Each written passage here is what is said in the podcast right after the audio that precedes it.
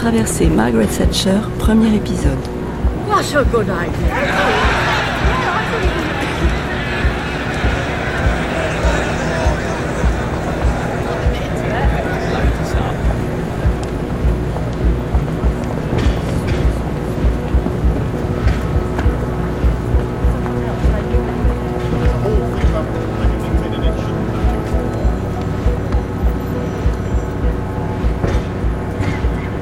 Le bruit de la ville change. La cadence des pas, leur écho mécanique dans Lombard Street. Nous sommes entrés dans la City, quartier financier de Londres. Il est 18h ce 5 février 2020. Les places boursières européennes viennent de fermer. Des rangées d'employés ou plutôt d'opérateurs se déversent dans la rue. Ils quittent leurs écrans où toute la journée clignotent d'enivrantes spéculations.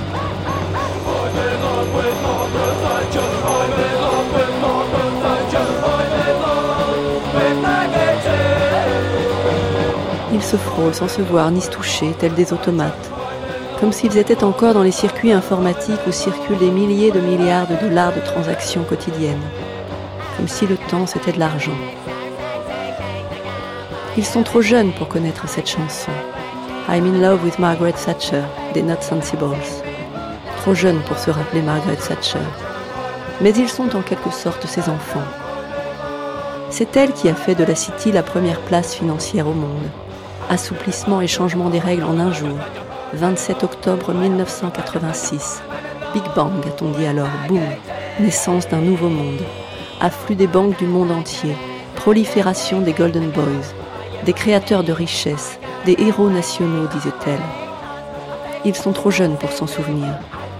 Ils pourraient même prendre au premier degré ces petits punks qui criaient qu'ils aimaient Margaret Thatcher.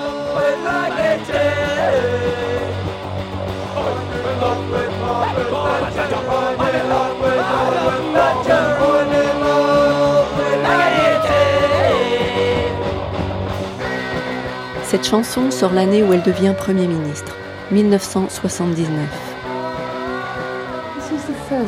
Pour la première fois de notre histoire, une femme pourrait occuper dès jeudi la plus haute fonction politique au niveau national. Bonsoir. Jamais encore des élections n'auront été aussi passionnantes. Les résultats risquent d'être serrés et la Grande-Bretagne pourrait avoir une femme comme Premier ministre. But it's very exciting. And somehow one is very calm about it, because you have to be.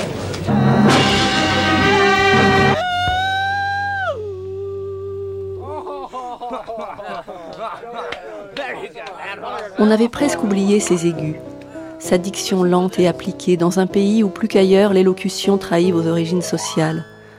Cette voix n'est pas raccord avec le souvenir qu'elle laisse, pas assez tranchante c'est une voix qu'on n'entend pas venir.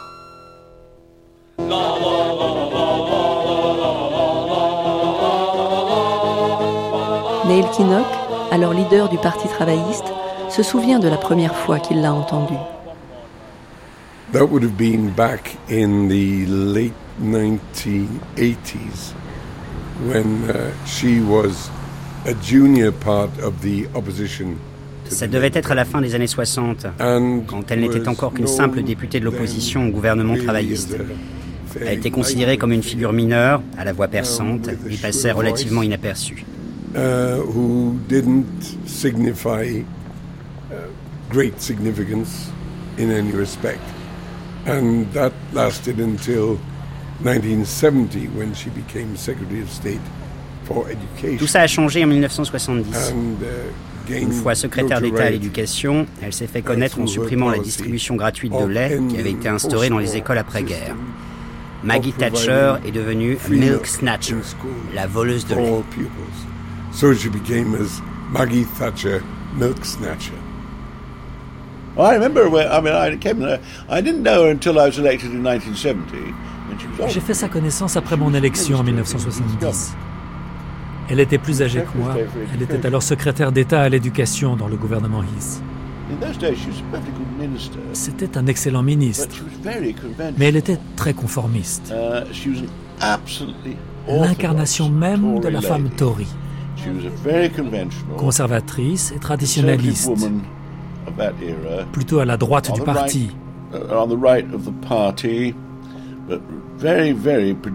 Avec des idées extrêmement prévisibles et consensuelles, mais assez sensées. Elle tenait beaucoup à favoriser l'égalité des chances, relever le niveau, ce genre de choses.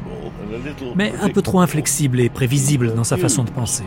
Kenneth Clark, pilier du Parti conservateur et ministre de tous ses gouvernements, n'aurait alors pas davantage parié sur elle. À l'époque, personne, pas même elle, ne l'imaginait à la tête du parti. C'était une femme brillante et très capable, qui faisait bien son travail. Elle savait diriger un ministère.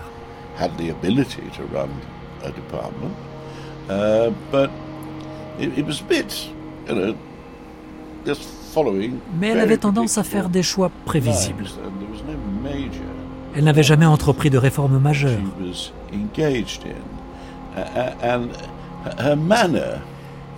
Et il y avait aussi son allure. Elle portait toujours des tenues très classiques, typiquement Tory. Les gens se moquaient souvent de ses éternels twin sets, de ses perles, véritable uniforme des conservatrices provinciales d'âge mûr.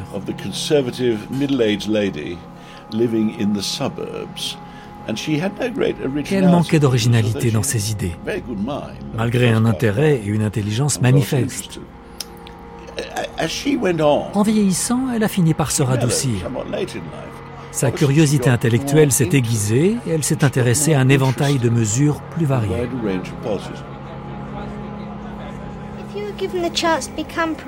Pensez-vous être capable de faire le travail de Premier ministre? En savez-vous assez en politique? Voilà une question pertinente. Je ne souhaite pas être Premier ministre, je n'ai pas l'expérience requise. Le seul poste de ministre que j'ai occupé est celui de l'éducation et de la recherche. Pour être Premier ministre, il faut avoir plus d'expérience que cela.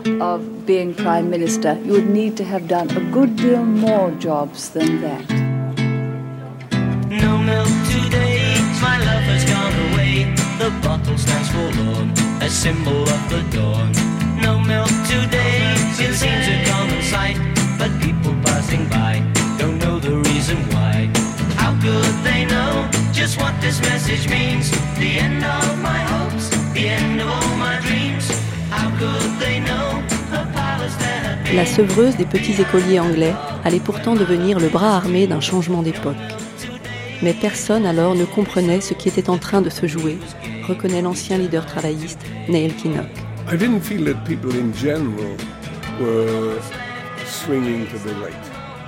Je n'ai pas senti que l'ensemble de la population virait plus à droite, ni qu'il rejetait l'idée d'un système de démocratie sociale.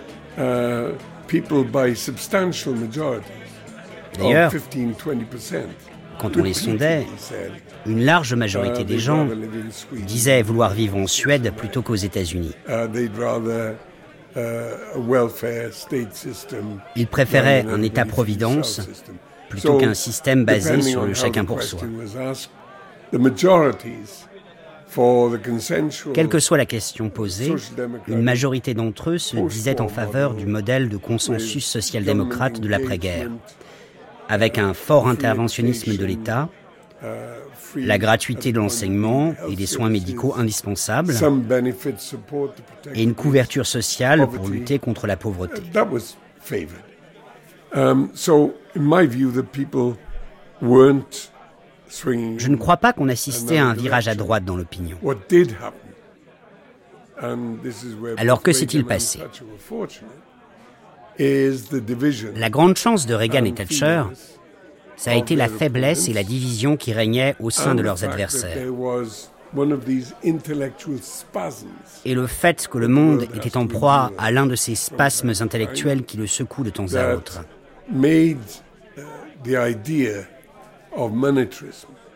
Le monétarisme. La théorie selon laquelle le contrôle de l'inflation doit supplanter toute autre considération économique était en vogue. D'après moi, uh, elle n'a aucune base solide en sciences économiques.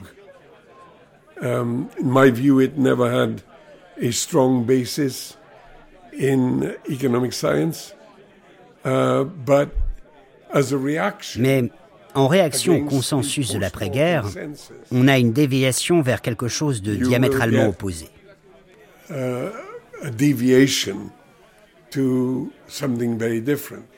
Uh, so, uh, whether she was an author Quant à savoir si elle a initié ces changements ou si elle en a bénéficié, uh, ça reste à déterminer.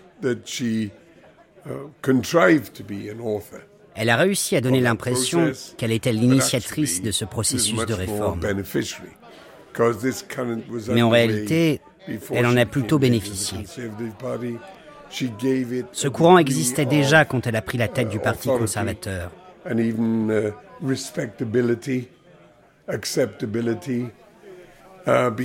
elle lui a donné plus d'autorité et même une certaine respectabilité grâce à sa réputation d'inflexibilité.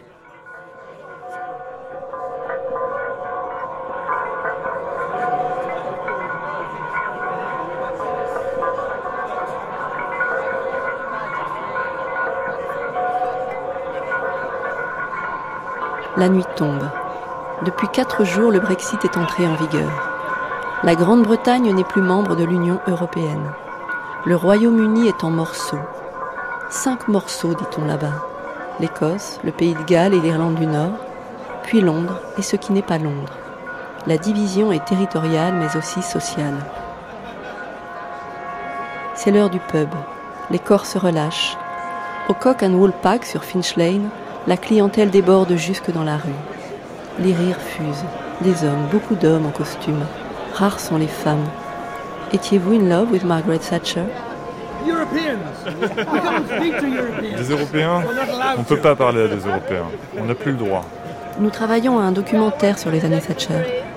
Qu'est-ce que ça vous inspire? Thatcher, la grandeur de l'Angleterre. Je suis le produit de l'Angleterre de Thatcher. J'étais un gamin quand elle était première ministre. J'étais fier d'elle, de ce qu'elle faisait. Elle encourageait le business, mettait en avant les gens qui se bougeaient le cul et se mettaient au boulot. C'est tout ça qu'elle défendait. Et dans mon premier job, je me rappelle, je voulais en être de l'Angleterre de Thatcher. Il fallait bosser dur pour ça.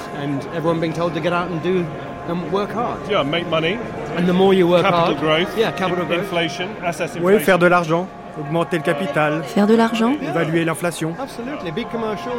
Sois commercial, fais de l'argent.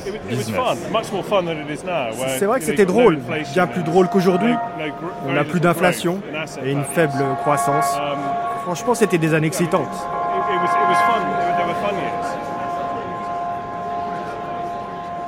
Trois mètres plus loin, même question. Eux sont de passage dans la capitale. Une sorcière. C'était une vieille sorcière. Elle a délibérément détruit des régions. Elle a décimé le nord-est de l'Angleterre. C'était son intention. Elle a délibérément décimé des régions qu'elle n'aimait pas, qui ne votaient pas pour elle. Liquider l'industrie. Elle a du sang sur les mains. Vous êtes d'où? Du nord-est de l'Angleterre. Vous n'êtes donc pas d'ici Non. Non. Une femme diabolique. Une horrible femme, c'est ce que vous vouliez entendre. On a entendu tout le contraire, de mettre plus loin, elle les a rendus riches.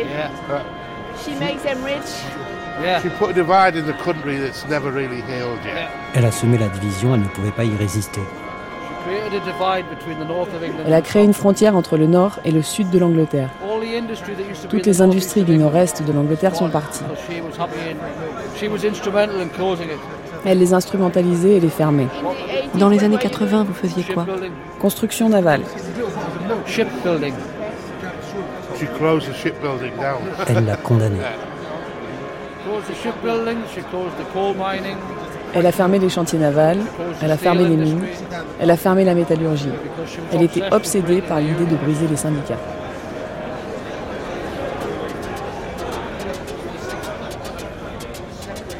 Madame Thatcher, y a-t-il des choses que vous auriez faites différemment aujourd'hui? Franchement, je ne crois pas. quand on regarde en arrière, eh bien, je ne vois aucune chose que j'aurais pu faire différemment. La voix est plus grave après 11 ans de pouvoir. Le monde a changé. Le mur de Berlin est tombé.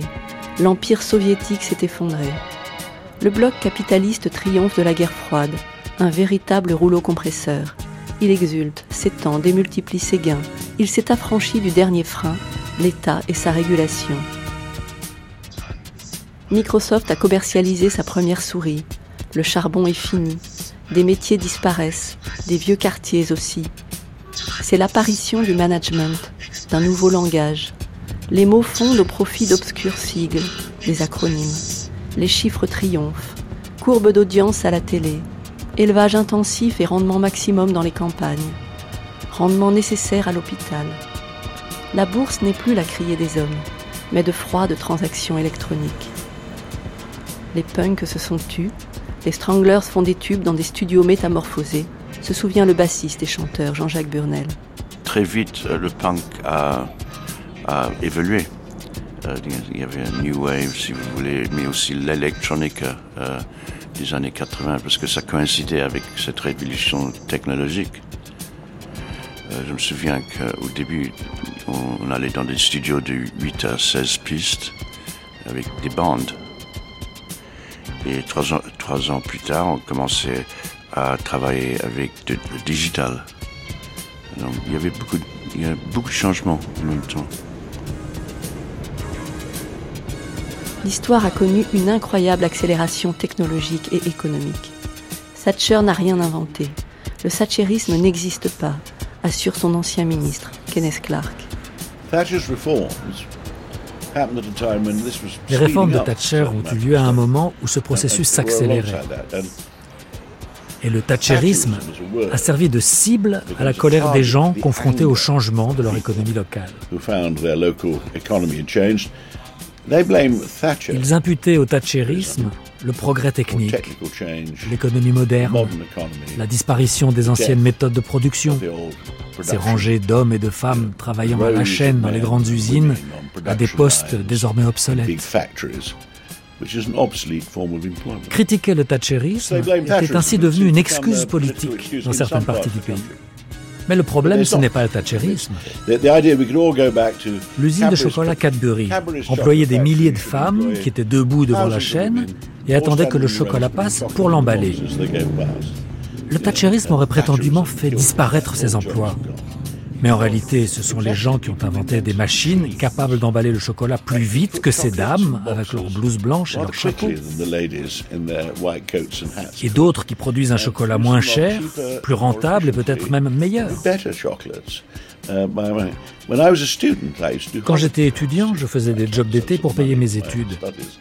J'ai travaillé sur des machines à laver les bouteilles dans une brasserie et sur une machine à rouler les cigarettes à l'usine John Player. Des boulots ennuyeux, pénibles et répétitifs. qui ont disparu il y a belle lurette.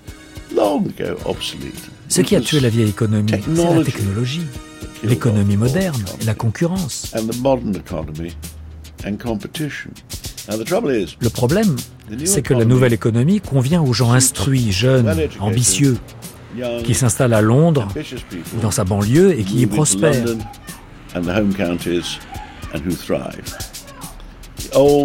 Ceux qui n'ont pas fait d'études, et en particulier les vieux qui se souviennent de l'époque où les usines employaient encore beaucoup de monde, ceux-là sont en colère. Et parfois ils accusent Madame Thatcher, ou alors l'Europe, ou encore les Polonais, ou les autres étrangers.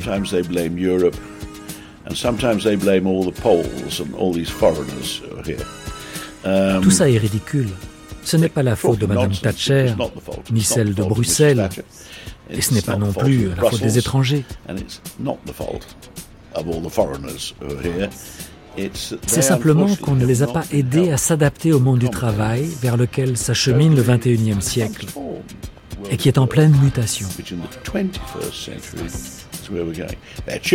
Leurs enfants, s'ils ont bien travaillé à l'école, ont sans doute quitté Rotherham depuis longtemps.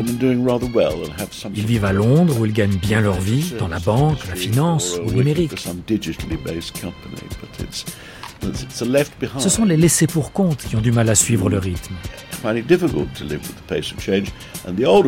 Et pour les plus âgés, Margaret Thatcher est devenue un symbole. Quand ce n'est pas Jean-Claude Juncker, c'est Margaret Thatcher qui est la cause de tous leurs problèmes. Mais il n'y a pas que Margaret Thatcher. Que ce soit en France, aux États-Unis, en Allemagne ou au Royaume-Uni, tous les pays occidentaux se heurtent au problème de ces régions et de ces populations qui ne se sont pas adaptées aux changements économiques et industriels, ni à la transformation rapide de la société.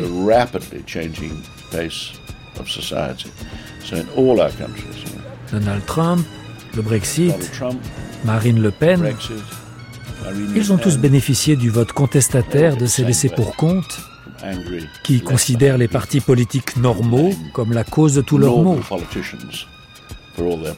Les politiciens de Washington, Paris ou Londres qui ont tout changé. Ils cèdent aux sirènes de l'extrême gauche ou de l'extrême droite, de la xénophobie et du racisme. Elle n'aurait fait qu'administrer sévèrement la potion amère d'un monde qui change. C'est la fusion d'une femme et d'un moment. Elle est devenue l'un de ces points de repère dont on parle encore longtemps après. Il y a eu Thatcher, les années Thatcher. Faut-il parler d'une femme ou d'une période? Les soviétiques ont apporté la touche finale au casting de l'histoire. Ce sont eux qui l'ont baptisée Dame de Fer, raconte Charles Powell, son ancien conseiller diplomatique.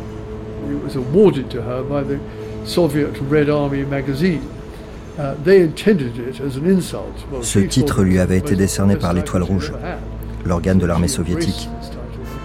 C'était censé être insultant, mais elle a trouvé que c'était le meilleur surnom qu'on lui ait jamais donné, et elle l'a volontiers accepté. Il lui allait comme un gant, et à sa politique aussi, tant pour les affaires extérieures que pour les affaires intérieures. Sa volonté de s'opposer aux syndicats, qui jouissaient d'un pouvoir démesuré au Royaume-Uni dans les années 70, sa volonté de lutter contre le terrorisme irlandais, pour toutes ces choses, avoir le bon surnom lui été très utile. Et je pense que ça l'a aussi servi auprès de M. Gorbatchev, avec qui elle a ensuite développé d'excellentes relations. J'ai toujours pensé qu'il la considérait comme quelqu'un sur qui tester ses idées. Quand il prévoyait des réformes comme la perestroïka ou la glasnost, il en débattait d'abord avec Mme Thatcher. Et s'il parvenait à la convaincre que c'était la voie à suivre et que ça améliorerait leurs relations, alors ça valait la peine de le faire. Je crois qu'il appréciait assez ce titre de Dame de Fer.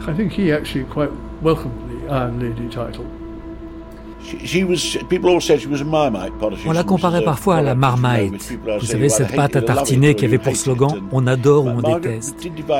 Margaret divisait les gens. C'était aussi idiot à l'extrême droite qu'à l'extrême gauche. De nos jours, si vous parlez aux gens d'extrême droite, ils vous diront que c'était une déesse et qu'elle a sauvé notre pays. Moi-même, mes propos d'aujourd'hui sont peut-être un peu plus positifs que d'habitude, mais pour l'extrême droite, elle reste une héroïne merveilleuse et inégalée. Alors que pour l'extrême gauche, c'est un démon qui mangeait les enfants et qui a détruit l'Angleterre industrielle. La réalité, c'est qu'il y avait un peu plus de la moitié de la population qui trouvait que c'était un bon Premier ministre et un peu moins de la moitié qui pensait le contraire. Chaque fois qu'elle s'est présentée à une élection, elle a augmenté sa majorité.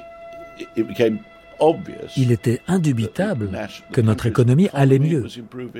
Le niveau de vie augmentait, les grèves étaient moins nombreuses, il n'y avait plus d'inflation, et on avait restauré la confiance nationale. On n'a pas encore parlé des affaires étrangères, mais le reste du monde nous prenait soudain plus au sérieux. Elle a remporté une large victoire en 1983 et une victoire spectaculaire en 1987. Sa démission a été précipitée par une lutte intestine au sein du Parti conservateur. C'était un acte d'autodestruction.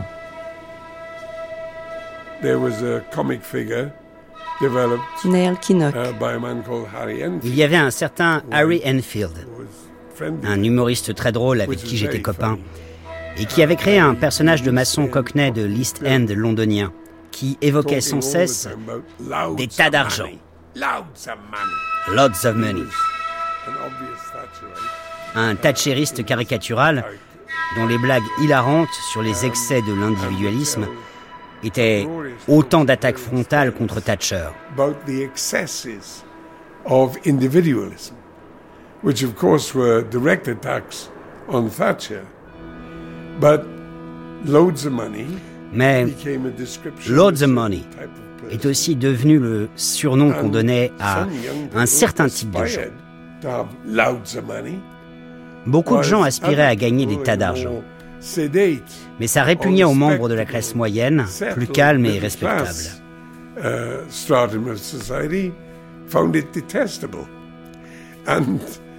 Et on a vu apparaître d'autres personnages.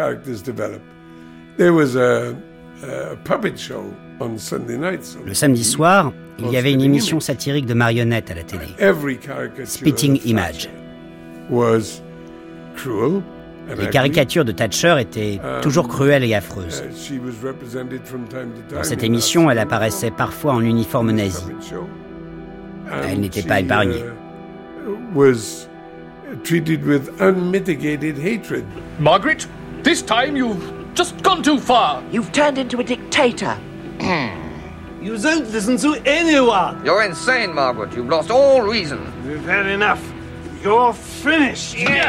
But because of the need to get a laugh out of it, her strength by comparison with Mais comme il fallait malgré tout que ce soit drôle, elle faisait preuve d'une force admirable par comparaison avec les gens qui la servaient au sein de son cabinet, de l'armée, de l'Église et partout ailleurs.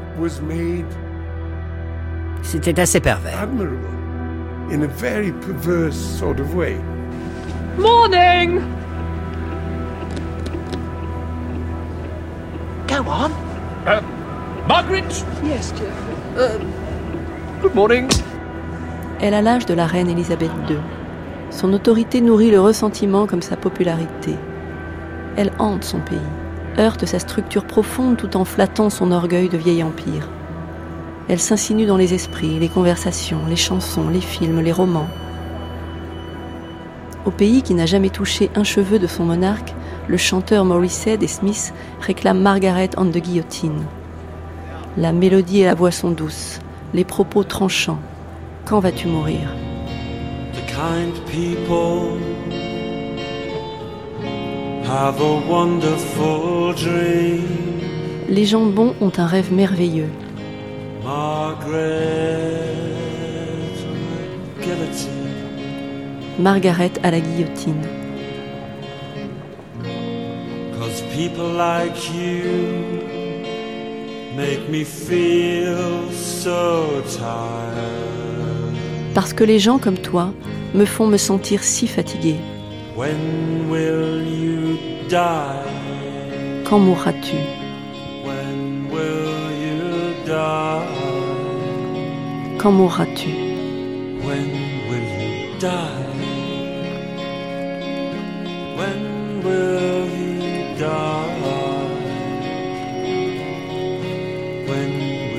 Die?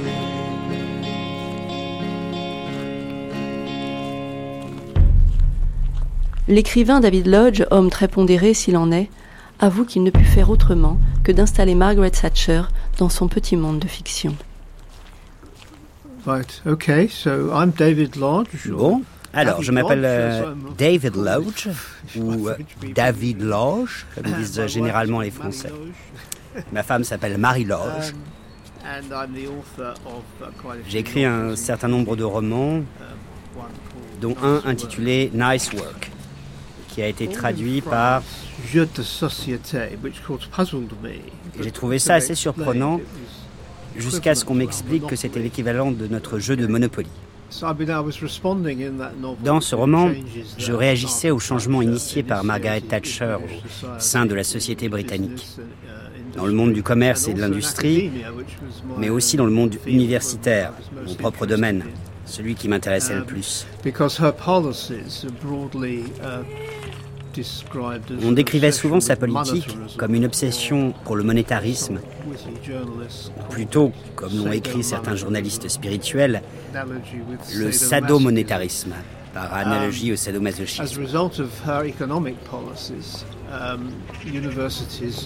Um, À cause de cette politique économique, um, les universités ont soudain été soumises à une forte pression budgétaire.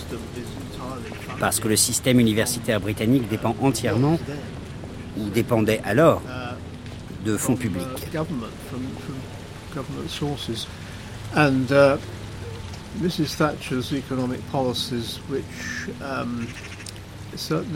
Et la politique économique de Mme Thatcher, au moins pendant ses deux premiers mandats, visait à restreindre diverses dotations financières,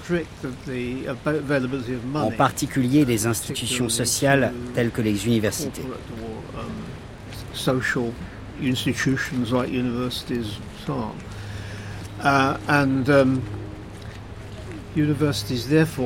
si bien que les universités ont vu leur budget diminuer et qu'elles ont dû se défaire de tous ceux qui n'étaient pas titularisés.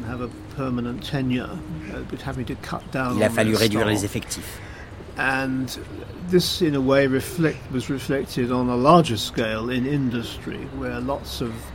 La même situation se produisait à plus grande échelle dans l'industrie, où de nombreuses usines et entreprises devaient procéder à des coupes budgétaires et des licenciements. En particulier dans la région industrielle autour de Birmingham.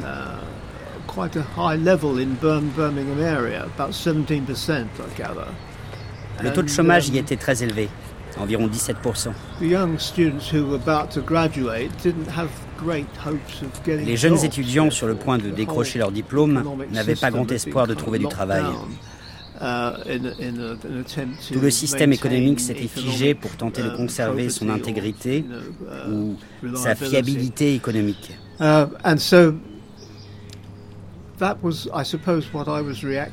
J'imagine que c'est à ça que je réagissais en écrivant Jeux de société.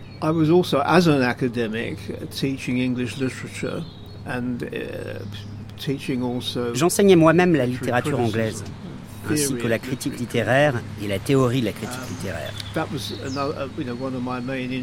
C'était un de mes sujets de prédilection en tant qu'universitaire.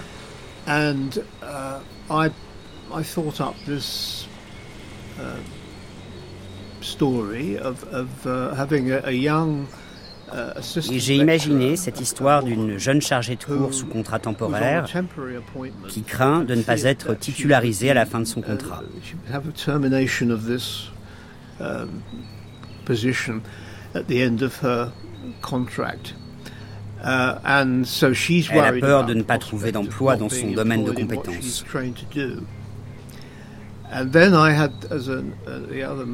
L'autre personnage principal uh, est le directeur général d'une entreprise de construction mécanique dans l'industrie automobile. Um, parts for the motor industry. So, uh, c'était donc le point de départ de mon roman, um, avec en arrière-plan cette espèce de crise économique, uh, ou en tout cas de période problématique pour l'industrie, déclenchée par Margaret Thatcher. J'ai créé, ou plutôt réutilisé une version fictive de Birmingham que j'ai appelée Ramage. Uh, Ça se passe là-bas aussi. Um, J'espérais mettre en lumière l'état de la nation en faisant se rencontrer deux mondes totalement différents. L'univers culturel et parfois privilégié de l'université et le travail pénible et assez salissant de l'industrie, avec l'anxiété et les pressions qui s'exercent sur les entreprises de la région. Anxiety and pressures on businesses in this area. There is a passage in the novel where Il y a un passage dans le roman où Vic se plaint des conditions dans lesquelles il doit opérer. Um, Robin lui dit Thatcher n'est-elle pas en partie responsable? Et il défend Thatcher vous vous souvenez peut-être, il pointe du doigt le fait qu'elle a beaucoup servi l'industrie en traitant très durement les syndicats.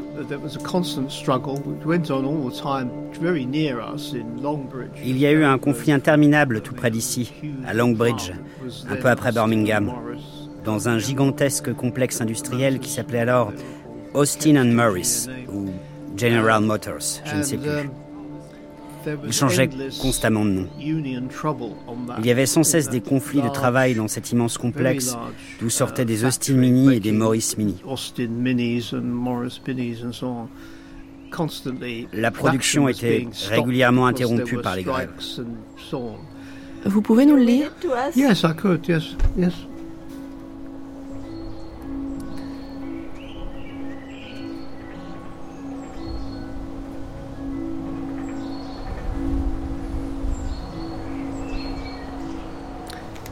Vic, uh, in this book, um, he's very, Dans ce uh, livre, Vic exprime son inquiétude face au vandalisme, à la destruction et aux dégradations gratuites.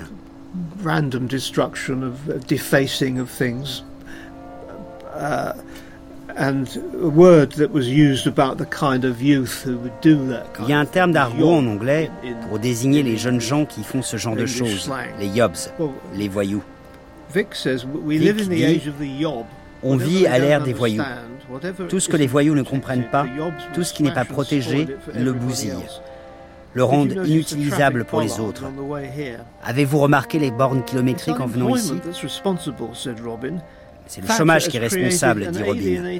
Thatcher a créé une sous-classe aliénée qui se libère de sa hargne en commettant des crimes et des actes de vandalisme. Comment leur en vouloir? Vous leur en voudriez sûrement si vous vous faisiez tabasser en rentrant chez vous ce soir, dit Vic. Voilà un argument purement émotionnel, dit Robin. J'imagine que vous soutenez Thatcher, évidemment. Je la respecte, dit Vic. Je respecte tous ceux qui ont des crans. Même si elle a détruit l'industrie dans les environs. Elle s'est débarrassée de la main-d'œuvre inutile et des réglementations abusives. Elle est allée trop loin, mais il fallait le faire. De toute façon, comme mon père vous le dira, il y avait davantage de chômage ici dans les années 30 et infiniment plus de pauvreté.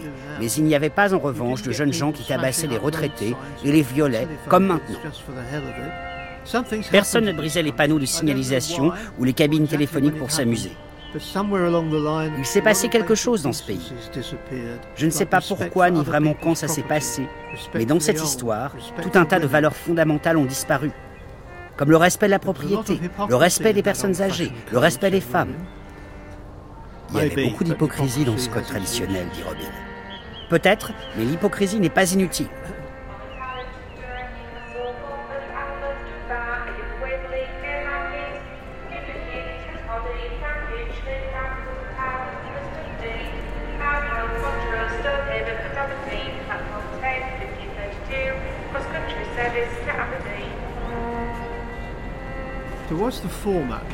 C'est um, quel format? Vous me l'avez dit, mais plusieurs programmes courts, c'est bien ça? Non, cinq épisodes de 12 heures. Cinq épisodes. Deux heures chacun? Seigneur, tout ce temps pour Madame Thatcher?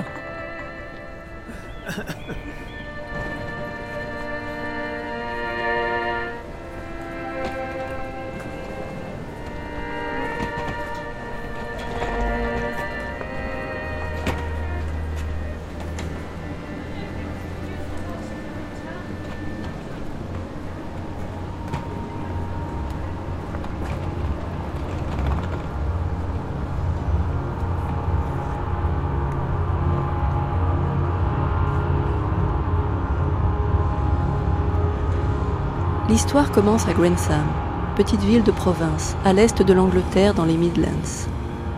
Là-bas, lorsque nous sommes passés au mois de février 2020, une chape de ciment avait été coulée à quelques pas de la statue d'Isaac Newton, autre gloire née ici. À cet emplacement serait bientôt vissée dans le sol la statue de la Dame de Fer, coulée dans un bronze de 3 mètres. L'œuvre a été refusée par Londres, qui estime qu'il était trop tôt les mémoires et les rancœurs encore fraîches, qu'elle serait sans cesse vandalisée et impossible à entretenir. Dans sa ville natale, ça n'a pas été sans débat, raconte John Mentefield, habitant de la ville et féru d'histoire locale. There are plans for a statue which has been agreed by the local council. Nous attendons la statue, dont l'installation a reçu l'autorisation du conseil municipal. Elle sera installée bientôt, les fondations sont prêtes. C'est évidemment très controversé. Car si beaucoup de gens pensent du bien de ces années à la tête du gouvernement, première femme première ministre, première scientifique première ministre, il y en a beaucoup d'autres qui estiment qu'elle haïssait les pauvres.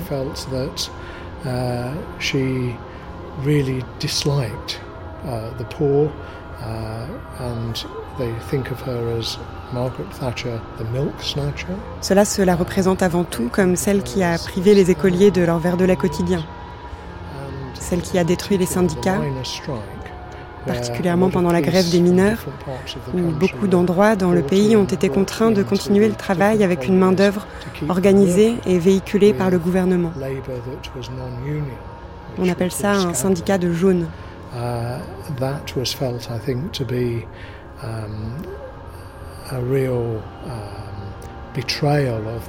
Ça a été ressenti comme une profonde trahison de la classe ouvrière. Elle est synonyme d'antagonisme pour une partie des gens d'ici, encore aujourd'hui.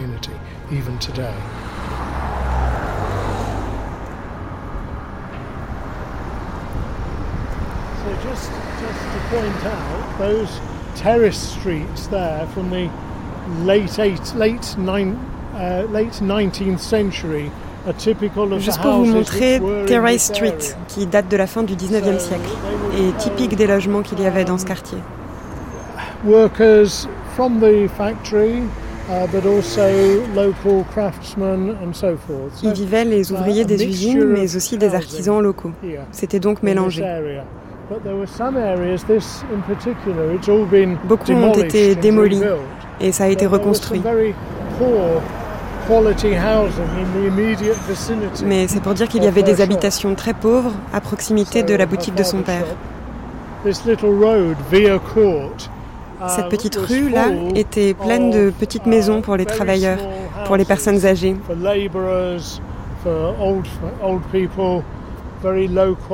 Des logements très rudimentaires.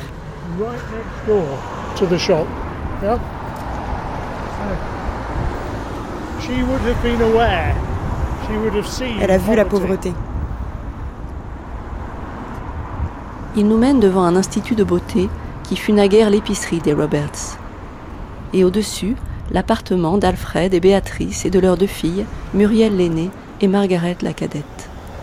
Elle est née le 13 octobre 1925 au-dessus de la boutique.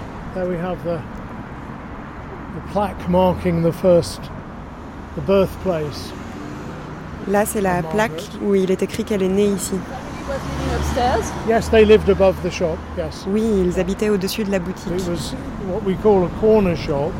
Uh, Ce n'était pas un grand magasin. Uh, C'était ce qu'on appelle l'épicerie du quartier. Uh, Vous y achetiez du tabac, les journaux, quelques courses pour dépanner, le pain, le lait, si vous habitiez par ici. Uh, in town, especially if you had your membership card for the co-op. Mais sinon, vous pouviez aller à la coopérative en ville. Et si vous étiez membre, vous aviez des parts. Donc vous pouviez acheter et en même temps épargner. Si vous vous rappelez comment fonctionnent les coopératives.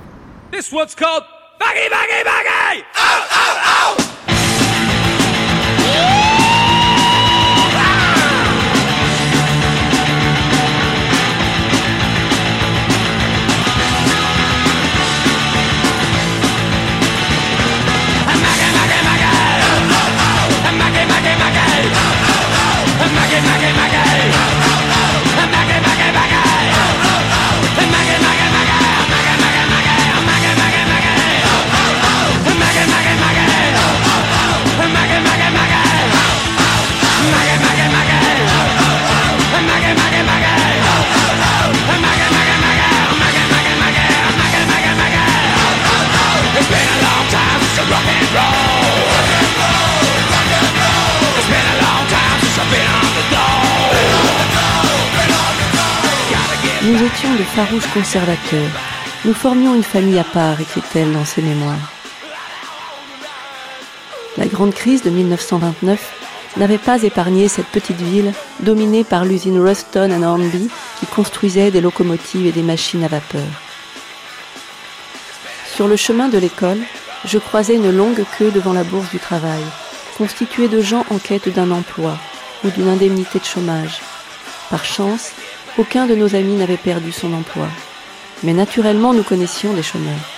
Nous savions également, et je ne l'ai jamais oublié, que les enfants de ces familles étaient tirés à quatre épingles. Leurs parents étaient décidés à faire coûte que coûte les sacrifices nécessaires. La volonté d'indépendance animait jusqu'aux plus pauvres habitants des villes de l'Est des Midlands. Cela leur permettait de ne jamais être exclus de la communauté. Et comme les autres donnaient discrètement ce qu'ils pouvaient, la communauté restait soudée. Je me rends compte à présent comme Grantham était un endroit comme il faut. C'est ainsi que je n'ai pas grandi avec la conscience de la différence ou du conflit entre les classes. Même pendant la crise, il y avait tant de choses qui nous liaient. La monarchie était certainement l'une d'elles. Ma famille, comme tant d'autres, se sentait immensément fière de l'Empire. Nous estimions qu'il avait apporté la loi, la bonne administration et l'ordre à des terres qui ne les auraient jamais connues autrement.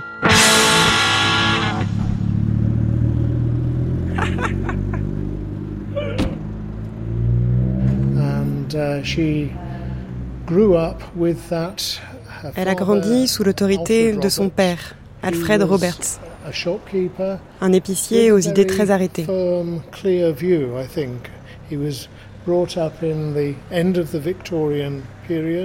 Il était le produit de la fin de l'époque victorienne. Il avait survécu à la Première Guerre mondiale. Uh, il n'était pas parti au front, mais il avait vécu la guerre. Il en avait vu les effets. Et tout ça a beaucoup influencé Margaret.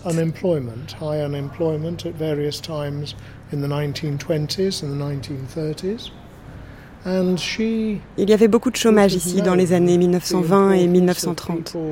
Et elle savait combien c'était important pour les gens de pouvoir encore faire leurs courses, de pouvoir continuer à acheter chaque semaine du pain, du lait, du fromage, etc. La culture du bas de laine pour se maintenir, elle l'avait senti ici.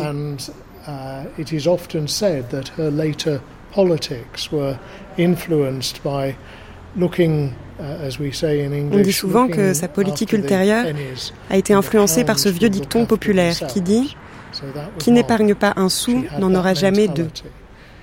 C'était Margaret, elle avait cette mentalité, qui était aussi la mentalité d'une petite ville. Les gens se connaissaient tous, il y avait de multiples réseaux locaux. Et ce qui comptait pour être bien vu, c'était travailler dur, épargner, n'acheter que selon ses moyens. C'est ça le genre de background de Margaret.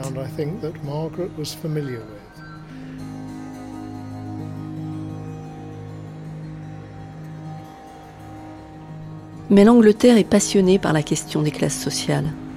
Les termes classe inférieure, classe laborieuse y sont apparus dès la fin du XVIIIe siècle avec les débuts de la révolution industrielle. On parle de la classe ouvrière au début du XIXe, puis des classes moyennes, ces expressions développent le sentiment d'appartenance. Elles agissent comme un miroir inversé de l'aristocratie qui entretient ses lords, ses rangs, ses princes, ses titres, ses influences, jusque son roi, sa reine. L'Angleterre est la terre de l'expérience et de la pensée économique. C'est dans cette vieille monarchie verticale, alors immense empire dopé à l'expansion industrielle, qu'est née l'idée du rôle pivot de l'État-providence, le welfare state. L'intuition que seule la puissance publique peut accroître le bien-être et l'égalité dans une société capitaliste, que la citoyenneté sociale peut réduire les divergences de classe. Ironie et ambivalence des mots, c'est le Parti libéral qui le met en place. Ce parti a dominé toute la seconde moitié du XIXe siècle britannique. Il est alors l'alternative aux conservateurs qui s'appuient sur l'aristocratie terrienne. Il fédère autour de son nom les nouveaux acteurs économiques d'un monde en pleine mutation industrielle, les partisans du libre-échange et d'autres militants plus portés sur le libéralisme politique. Il est le parti du mouvement, d'une certaine modernité. L'épicier Alfred Roberts de Grantham vote pour le Parti libéral. Jusqu'au jour où il prend le pouvoir, en 1906. Libéral ne veut subitement plus dire laisser faire. Le budget du peuple est voté, la guerre contre la pauvreté est déclarée, la redistribution des richesses est au programme, le gouvernement met en œuvre des réformes inédites en Europe un système de retraite pour les plus de 70 ans, financé par les impôts, et l'impôt sur la fortune. Le premier système d'assurance nationale émerge, cofinancé par l'État, les employeurs et les employés. C'est ce que Margaret Thatcher appelle dans ses mémoires l'alliance du Parti libéral avec le collectivisme, le moment où son père, l'épicier, rallie les conservateurs. Son père était un libéral avec un L majuscule, un membre du Parti libéral du 19e siècle. Mais à l'époque, les hommes politiques locaux n'avaient jamais d'étiquette politique, à part quand ils appartenaient au Parti travailliste. Bien qu'anti-travailliste, il n'était pas réellement conservateur. Cependant, il a fini par soutenir les conservateurs dans les années 30. Margaret, qui avait alors 10 ans, a donc soutenu la campagne du candidat libéral en 35 à Grantham. Mais il est important de noter qu'elle ne venait pas d'une famille Tory, simplement antisocialiste. Le journaliste Charles Moore, rédacteur en chef du Daily Telegraph, qui fut choisi par Margaret Thatcher pour devenir son biographe, sait qu'en explorant l'enfance et la psychologie de l'ancienne première ministre, on bute sur la statue du père et ses commandements. Son père était une figure centrale, oui. Il me semble important de noter qu'il n'avait pas de um, fils. Il avait une fille aînée qui était moins brillante que Margaret, mais avec un caractère bien trempé. Beaucoup plus effrayante que Madame Thatcher. De nos jours, un homme comme son père irait dans une bonne uh, université, mais il venait d'une famille modeste. Il avait arrêté l'école à 15 ans.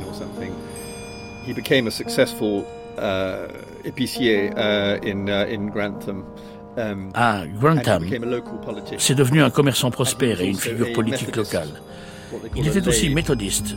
Uh, C'était ce qu'on appelle un prédicateur laïque. Il faisait la tournée des églises méthodistes du coin pour y délivrer des sermons. Margaret l'accompagnait à l'église deux ou même trois fois par dimanche um, et elle s'imprégnait de la rhétorique des sermons. Il lui a enseigné de nombreux préceptes moraux et chrétiens, mais aussi des préceptes politiques dans une certaine mesure. Il était ainsi amené à recevoir toutes sortes de prédicateurs méthodistes. Des gens très différents de ceux qu'on côtoie d'habitude dans une petite ville de province. Beaucoup de gens qui venaient d'Inde, par exemple. Methodist preachers and people like that would come. So, for example, quite a lot of people from India came, including Indians. Um, Ce n'était pas courant à uh, l'époque. which of course was very unusual then. Elle a d'ailleurs envisagé de faire carrière dans l'Indian Civil Service. À l'époque, l'Inde était encore sous domination britannique uh, et um, elle rêvait de servir l'Empire là-bas. Ça a été sa première ambition quand elle était um, petite. Chose assez inhabituelle pour un homme de cette époque et de ce milieu, son père tenait beaucoup à ce qu'elle aille à l'université. Um, elle a certainement été la première femme, peut-être même la première personne de sa famille, à faire des études supérieures. Elle est allée dans une bonne école à Grantham, et elle est ensuite entrée à Oxford pour étudier la chimie. C'était très rare, surtout pour une scientifique. C'était au moment de la Deuxième Guerre mondiale. À 18 ans, elle avait donc déjà parcouru un certain chemin, et cette étape-là a certainement été capitale. Elle a toujours gardé dans un coin de la tête et dans le cœur les principes que lui avait inculqués son père. Ce mélange de valeurs provinciales et d'horizons plus lointains. Comme beaucoup de provinciaux, elle était très attachée à sa ville natale. Mais elle rêvait aussi d'en partir pour conquérir le vaste monde. Et c'est ce qu'elle a fait. L'église du dimanche où son père prêchait est toujours là. Je ne sais pas si on pourra rentrer. C'est peut-être fermé. C'est l'église qu'elle fréquentait avec sa famille. Elle venait tous les dimanches. C'est ce qui se faisait dans les années 20 et 30. Um, uh, La bâtisse elle-même date de 1840-1841. C'est du pur style néoclassique, qui n'a rien à voir avec le style gothique des églises d'Angleterre. Mais les églises méthodistes se distinguaient aussi par le style. Qu'est-ce que c'est que le méthodisme? What is Methodism? Methodism was formed um, le méthodisme a été forgé par une fraction du clergé de l'Église d'Angleterre qui n'aimait pas la structure pyramidale de l'Église.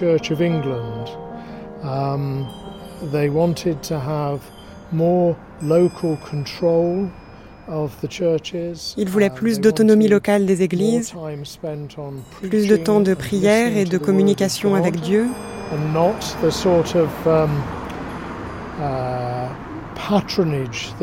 et pas le patronage de la hiérarchie, où quelques-uns contrôlaient tout, pouvaient nommer leur fils au poste de prêtre. Il n'aimait pas le fait que dans le clergé, un prêtre puisse régner sur plusieurs paroisses et en retirer des revenus. Position in another parish, so they were getting the income from various places. So the princes of the church were very wealthy. Les princes de l'Église d'Angleterre étaient très riches, uh, mais. Paul, and you, thank you. Uh, on a Sunday here, in the, there would probably be a morning prayer service. Le dimanche matin, il pouvait y avoir la messe du matin, le catéchisme du dimanche après-midi et une messe le soir. L'après-midi, c'était vraiment pour les enfants. Et je pense que Madame Thatcher a enseigné le catéchisme ici, en son temps.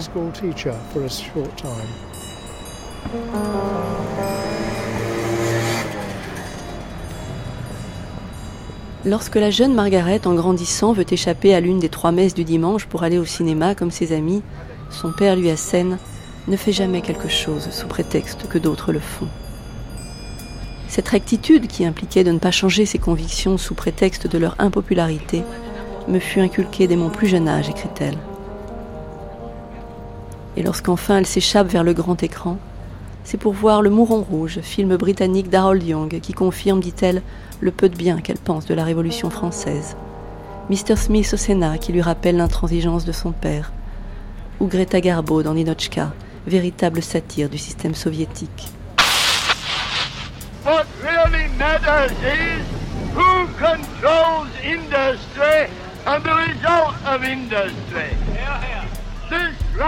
Pendant ce temps-là, le Parti libéral est en train de sombrer. Le Parti travailliste, né dans le giron des syndicats, aspire naturellement le vote ouvrier. L'alternance se fera entre conservateurs et travaillistes et les conservateurs se feront bientôt appeler libéraux. Le président américain Roosevelt sort son pays de la Grande Dépression où l'on plongeait l'instabilité des marchés financiers par le New Deal, la nouvelle donne. L'État s'implique dans la vie économique, lance des grands chantiers, des logements sociaux, embauche les chômeurs, les jeunes, instaure un salaire minimum et la sécurité sociale, en s'inspirant des théories économiques de John Maynard Keynes qui encouragent l'État à s'impliquer dans la vie économique.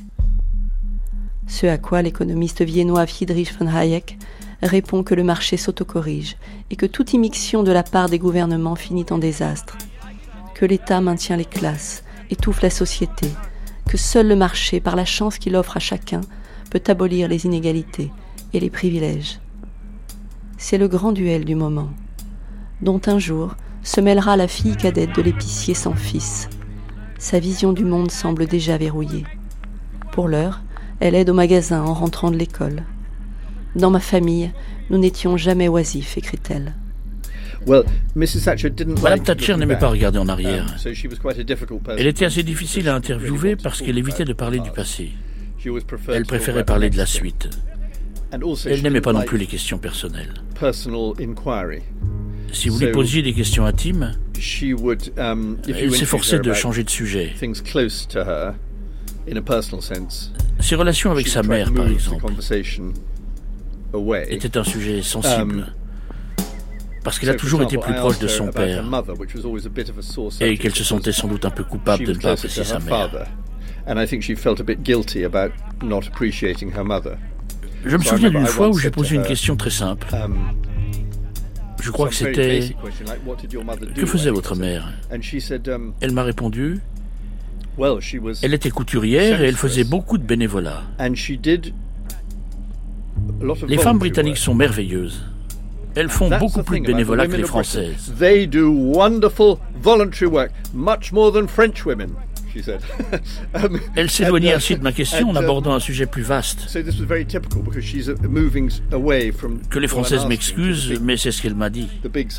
C'était tout à fait typique. Il était extrêmement difficile d'obtenir une réponse à votre um, question. Uh, um,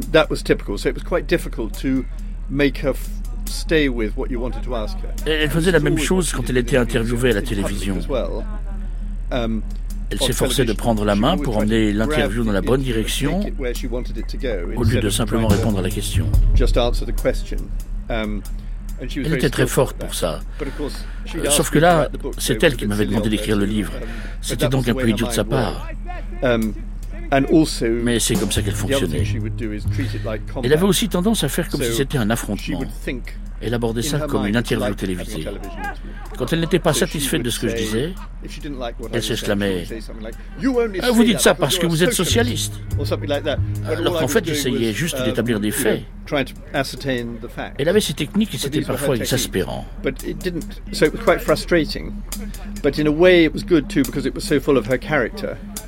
Mais c'était bien aussi parce que c'était représentatif de son caractère et qu'elle laissait échapper certaines choses importantes qui en disaient long sur elle. Même son opposant, Neil Kinnock, remonte jusqu'à son enfance et dans les tréfonds de la société anglaise pour trouver les clés de celle qui l'a combattue. Margaret Thatcher's background was of a very conservative, uh, small Margaret Thatcher était la fille d'un petit commerçant très conservateur. Son père, qui a eu une uh, influence déterminante sur elle, l'a aidé à façonner cette mentalité et cette idée que l'individu est souverain et que l'affirmation de l'individualité est le seul moyen pour les gens, et donc pour la communauté en général, de prospérer.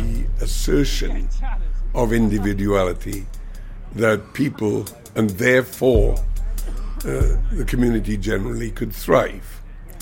Uh, I mean, that contradicts all history. Ça n'a aucun fondement historique. And in my view as a socialist, all reasoning. Et de mon point de vue de socialiste, aucun fondement rationnel. Uh, Pourtant, c'est un courant de la pensée conservatrice qui a toujours existé au Royaume-Uni, comme dans beaucoup d'autres pays. And um, Thatcher's father uh, strongly reflected that. Le père de Thatcher en faisait partie. That, um, a, a woman who was in her teen ages, de telle sorte que cette jeune femme, qui était déjà adolescente dans les années 40 et en âge de s'engager dans la défense civile, même si elle ne l'a pas fait, a appris à considérer l'interventionnisme de l'État pendant et tout de suite après la guerre, non pas comme un outil de libération et de construction, mais au contraire comme une abomination. Ça faisait partie de sa doctrine.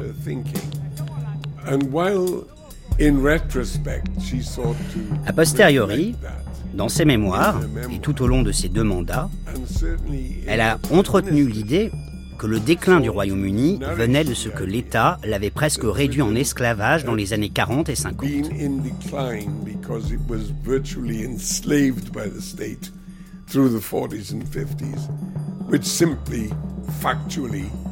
Ce qui est entièrement fou.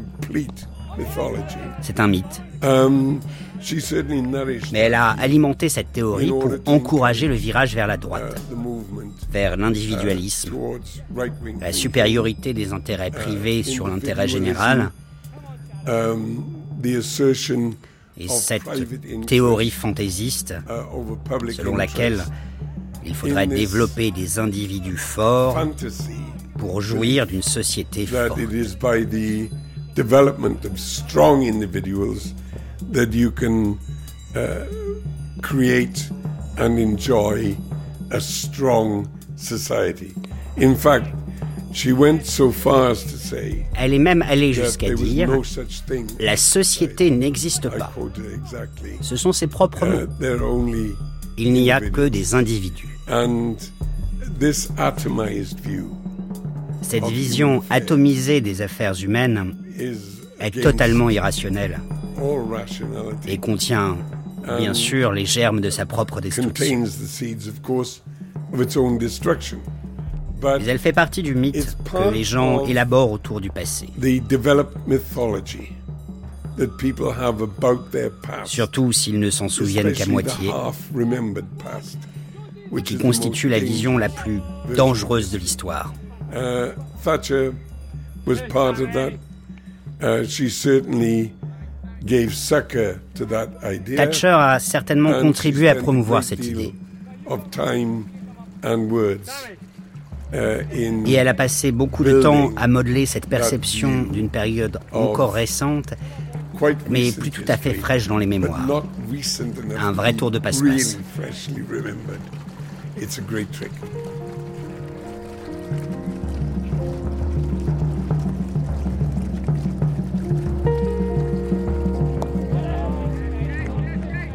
Elle a 14 ans quand débute la Seconde Guerre mondiale.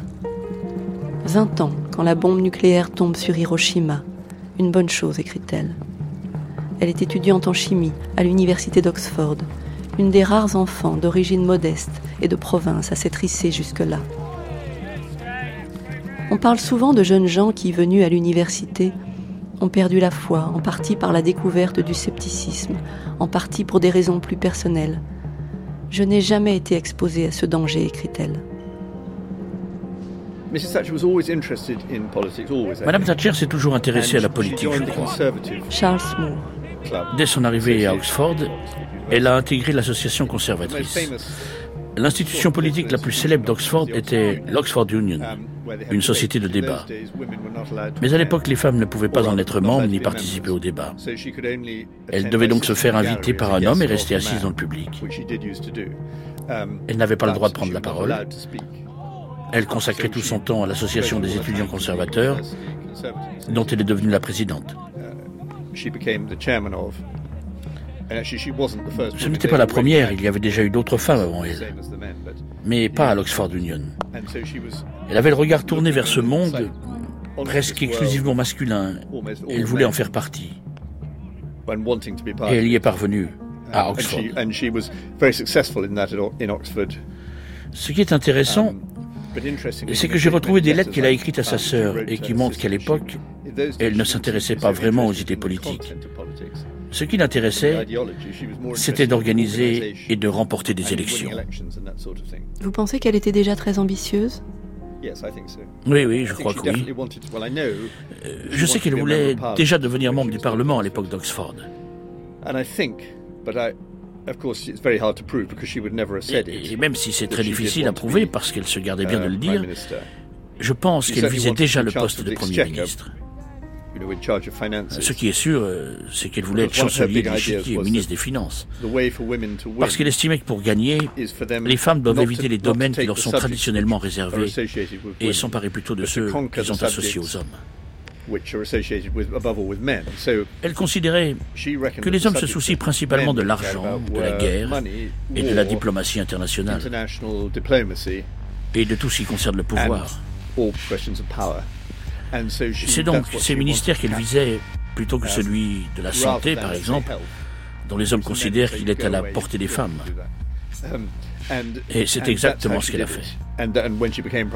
Une fois Premier ministre, elle s'est concentrée sur l'argent, la guerre, la diplomatie et tous les accessoires du pouvoir.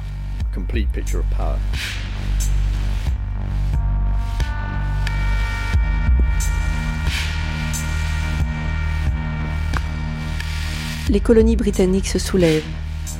Elle écrit D'une manière tragique, la guerre civile qui éclatait à présent et au cours de laquelle un million de personnes allaient mourir montrait à quel point la domination britannique avait été la garantie de l'unité et de la paix indienne. Néanmoins, ses pensées semblaient déplacées dans un monde d'après-guerre. L'après-guerre n'est pas un temps politique pour elle. I call upon you to march with me under the banner of freedom towards the beacon lights of national prosperity and honor which must ever be our guide. Churchill le héros est battu en 1947 comme s'il ne pouvait être l'homme de la paix. Labour will now have a majority over all parties in a House of 640. Three weeks ago or more, when you recorded your votes, very few of you would have prophesied a working majority for Labour, much less one of about 200 seats. Newspapers carried the astonishing news to an amazed public. Labour landslide. Le pouvoir est aux mains des travaillistes. This is the first time in the history of this country that a labor movement with a socialist policy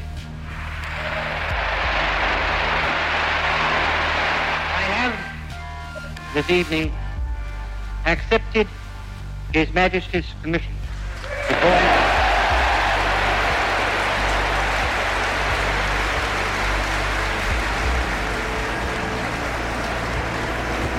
I ask from you all support that we shall need to carry us through triumphantly through difficult years to the great era which is opening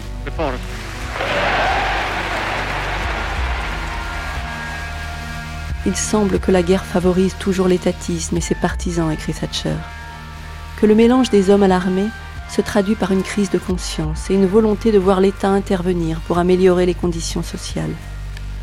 L'économie dirigée, rendue nécessaire par la guerre, avait habitué beaucoup de gens à une mentalité foncièrement socialiste.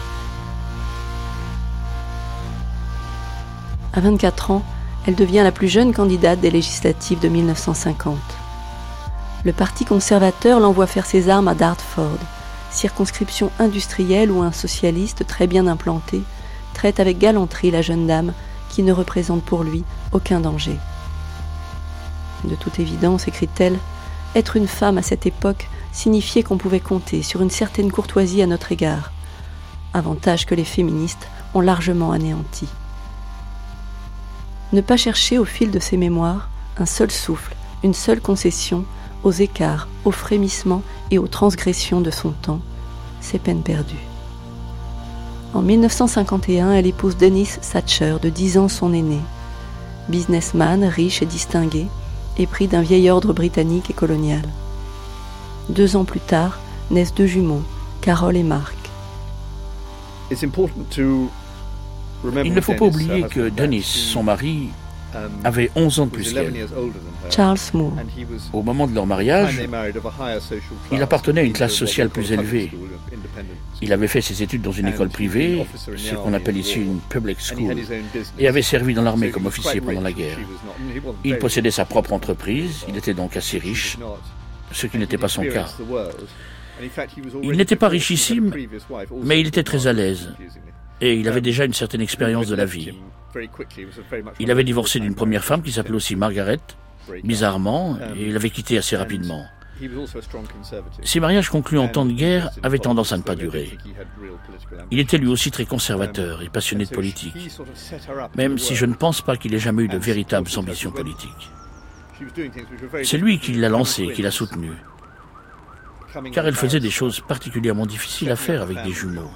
Reprendre ses études de droit, fonder une famille, et se présenter aux élections législatives, c'était trois choses très difficiles à mener de front, à l'époque plus encore qu'aujourd'hui. Mais il lui a apporté le soutien nécessaire. Et quand sa carrière politique a commencé à décoller, il lui a donné d'excellents conseils. D'abord sur l'argent et les affaires, et ensuite sur les gens. Il savait mieux juger les gens qu'elle. Il était plus fort pour repérer les vrais amis.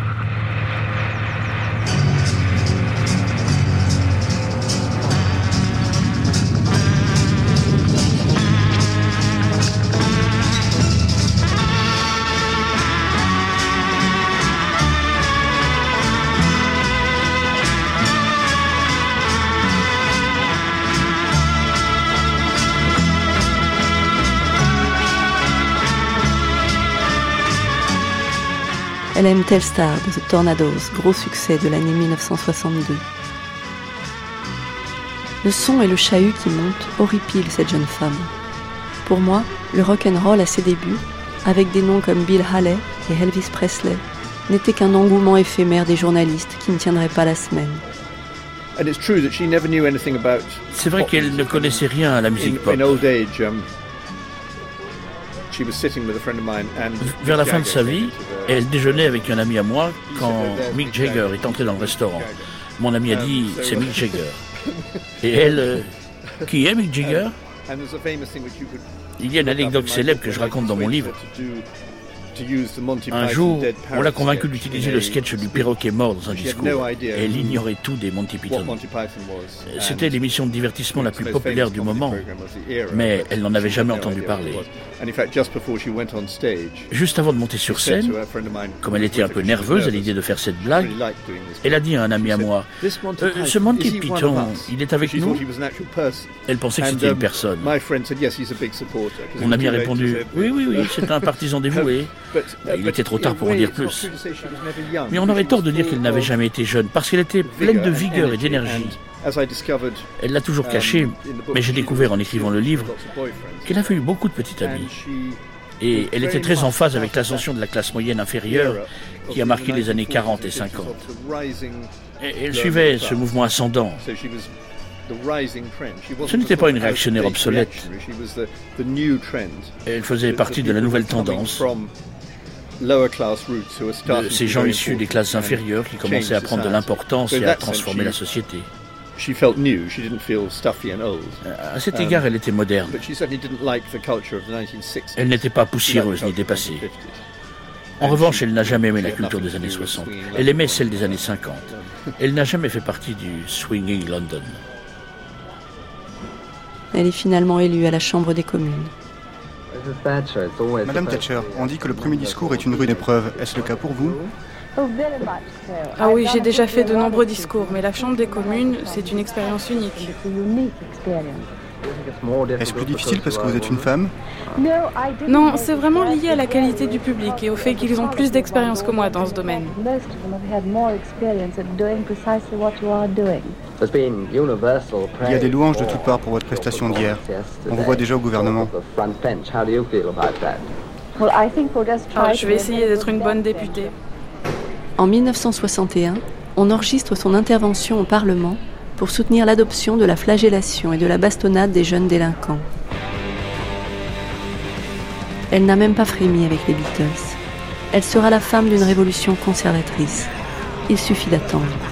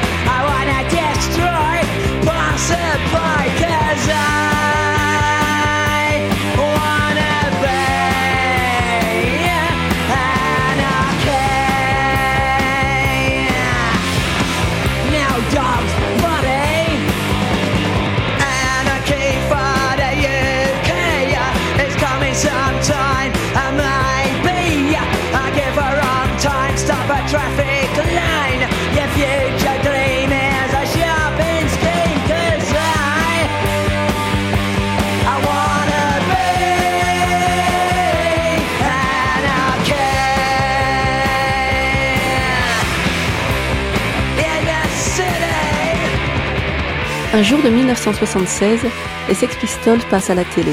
Ils crèvent l'écran et les conventions. Mais le présentateur Bill Grundy aussi, qui lance son émission tel un homme au bout du rouleau. They are punk rockers. The new craze, they tell me. They're heroes, not the nice clean Rolling Stones. Ils sont aussi bourrés que moi. Ils sont même plutôt frais à côté de moi. Il sera viré mais figé au début d'une légende. Le mot punk est partout dès le lendemain à la une des journaux. Début 76, euh, notre manager qui avait été, qui avait travaillé avec Malcolm McLaren euh, à New York. Jean-Jacques Burnel des Stranglers. Euh, il nous présente deux gars et une, une nana qui dit, les deux gars ils disent oui, nous sommes dans un groupe qui s'appelle les Sex Pistols, nous allons être très fameux dans six mois c'était Stephen Paul de Sex Pistols et la fille c'était Chrissy Hind de Pretenders. Et elle a dit oui, je veux, être votre nouvelle chanteuse. je, me, souviens bien parce que je dis on n'a pas besoin d'une chanteuse. Euh, et, euh, et puis pendant le courant de 76, c'est vrai qu'il y a des choses qui commençaient à bouger euh, visiblement. Euh, les gens avaient des cheveux plus courts. Il y avait plus de gens portaient des jaquettes en cuir et les cheveux commençaient à être un peu spiky, mhm. tu sais. Et les, les, jeans commençaient à être plus serrés parce qu'il y avait les pattes d'éléphant à l'époque. Et plein de groupes euh, ont commencé à cette, à cette période. Vraiment, plein de groupes. Même un copain à nous euh, qui était dans un groupe de, euh, de, rhythm and blues qui jouait les pubs, euh, Joe Strummer. Euh, il avait décidé de monter un, groupe un peu plus comme ça se faisait, qui se montait à l'époque, tu sais, les groupes qui retournaient à une base plus exciting de, morceaux de trois minutes avec un peu assez rapide donc il y avait beaucoup de groupes comme ça au même temps dans 76.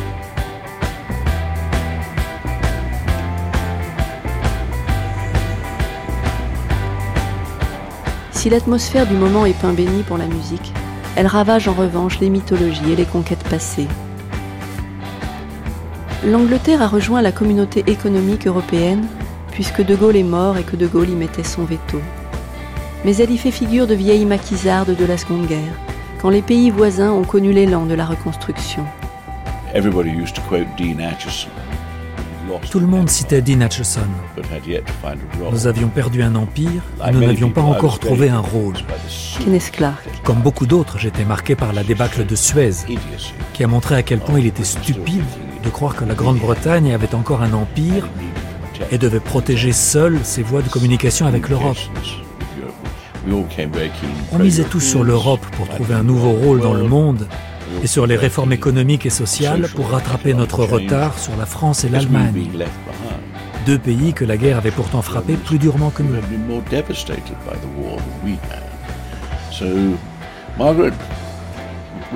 Alors même qu'elle était plus à droite que beaucoup d'entre nous, Margaret dirigeait un parti qui aspirait aux réformes et aux changements. Comme la plupart de ses ministres, je voulais moderniser le Royaume-Uni et l'aider à trouver sa place dans la nouvelle Europe de l'après-guerre, pour en devenir une des figures dirigeantes. Nous voulions une économie moderne et compétitive pour échapper au marasme de l'après-guerre. Mélange de bureaucratie, de puissants groupes d'intérêt et de résistance farouche au changement. Tout ce qui dominait, hélas, la vie politique, en particulier dans les années 60. Nous étions tous partisans du libre marché. Le Parti conservateur prônait un marché libre avec une conscience sociale. Uh, Et il s'opposait uh, à l'État corporatif dont Ted Heath avait fait l'expérience désastreuse lorsqu'il avait réuni les partenaires sociaux, les principaux représentants du patronat, des syndicats et du gouvernement, pour rédiger une sorte de plan de route destiné à servir les intérêts particuliers de quelques grandes entreprises inutiles, généralement nationalisées, et de quelques grands syndicats qui avaient obtenu des hausses de salaire et des conditions de travail inchangées pour leurs membres. Il fallait que ça s'arrête. Comme le système de retraite français, qui est une farce.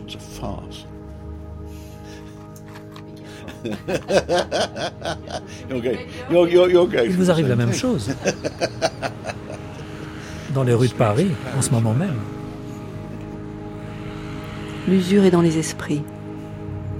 L'État-providence, les syndicats nés avec le siècle, ne sont plus qu'un vieil ordre établi, sclérosé et poussiéreux. D'autant que la crise économique née du choc pétrolier s'installe, que la désindustrialisation en marche détisse les liens et les territoires. Un signe ne trompe pas. Les cadres qui progressent au sein du Parti conservateur ne sont plus toujours les enfants de l'aristocratie ou de la grande bourgeoisie. J'ai grandi dans un village minier du Nottinghamshire.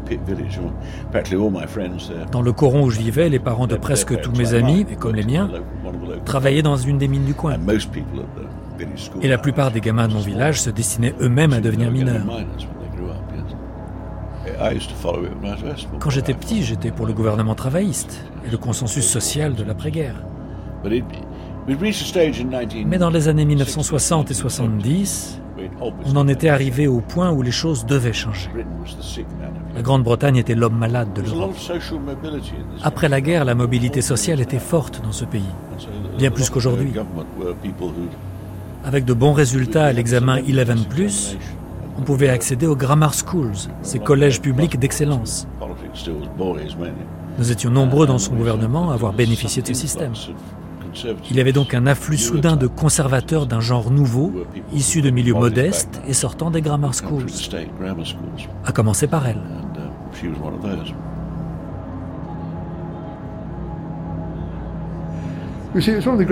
Charles Powell. Ce qui est paradoxal, c'est que le Parti conservateur, qui était traditionnellement dirigé par des gens d'origine aristocratique, a élu trois dirigeants d'origine modeste d'affilée. Le père de Ted Heath était menuisier, celui de Margaret Thatcher était épicier, et celui de John Major était un artiste de cirque. John Major lui-même a été chauffeur de bus et n'a jamais fait d'études supérieures. Pourtant, ils ont tous dirigé le Parti conservateur. Ça en dit long sur l'évolution de la conscience de classe. Mais pourquoi est-ce elle, Margaret Thatcher, qui émerge? Une femme, sans leadership, sans troupe, coriace, habitée, ambitieuse, conservatrice jusqu'au bout des ongles, mais qui continue de professer que pour soulager la souffrance et la pauvreté, le bon samaritain des évangiles fera toujours mieux que les services sociaux de l'État. Ça sent la chapelle et le Rotary Club de son père. Un vide idéologique à remplir d'urgence, persiflent alors les éminences du parti. Kenneth Clark. Elle a été énormément influencée par Sir Keith Joseph, lui-même ancien ministre. C'était le type même du savant fou. Il était absolument charmant, intellectuellement brillant, mais il n'avait pas le moindre sens pratique. C'était un universitaire, pas un gestionnaire. Mais c'était malgré tout un type brillant, un grand théoricien et un passionné de politique. C'est Keith qui l'a initié à la véritable économie de marché libre et au bouleversement qui secouait le monde des sciences économiques. C'est lui qui l'a convaincu que l'économie avait besoin d'être libéralisée.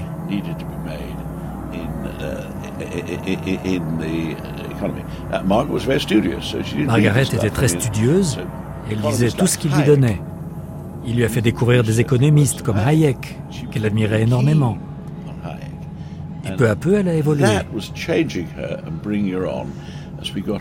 À la fin des années 70, après la chute d'Edward Heath, quand par une extraordinaire série de hasards elle a soudain pris le pouvoir, elle n'avait toujours pas développé ses idées.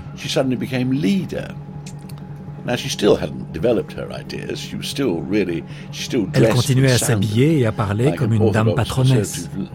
Uh, Ce n'était pas non plus un très bon chef de l'opposition au départ.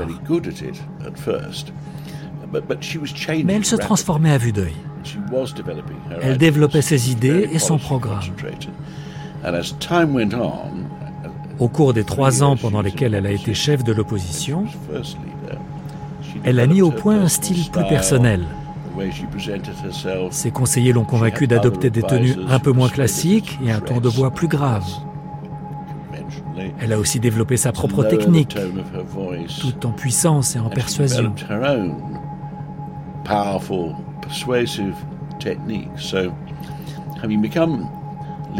En 1976, elle était devenue chef de l'opposition presque par accident.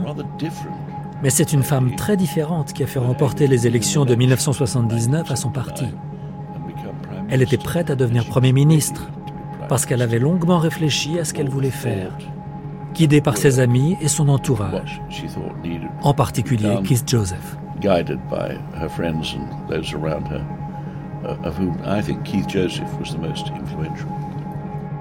Keith Joseph, figure intellectuelle et politique des conservateurs, était promis à conquérir son parti face au Premier ministre Edward Heath, qui se débattait alors avec l'inflation, le choc pétrolier, le chômage. Keith Joseph n'hésitait pas en tribune à le mettre dans le même sac que les gouvernements travaillistes passés. Trente ans de mode socialiste, lâchait-il. Il annonçait et réclamait l'assaut des marchés sur le pouvoir et l'État-providence. Mais il arrondissait si peu les angles que lorsqu'au mois d'octobre 1974, il déclara qu'il naissait en Angleterre trop d'enfants mis au monde par des adolescentes des classes défavorisées, donc les moins aptes à les élever, ça mit le feu aux poudres. Eugénisme social tonna la presse, qui ne le lâchait pas et campait devant chez lui. Margaret Thatcher raconte dans ses mémoires que lorsqu'il lui annonça qu'au vu de l'ampleur du scandale, il ne pouvait plus être candidat à la tête du parti, elle s'entendit lui dire Écoute, Keith, si tu ne te présentes pas, je le ferai, parce qu'il faut que notre point de vue soit représenté. Neil Kinnock. L'orientation politique de Mme Thatcher n'était pas très claire au début des années 70. Elle faisait partie de l'aile droite du Parti conservateur, mais restait assez discrète. Uh, but not significantly so. She wasn't known as a, a rebel in government. Elle n'avait pas la réputation d'une rebelle et elle a loyalement servi le gouvernement Is pendant quatre ans au ministère de l'Éducation. As a pretty loyal uh, Secretary of State for Education, um, and her movement to the right manifestly,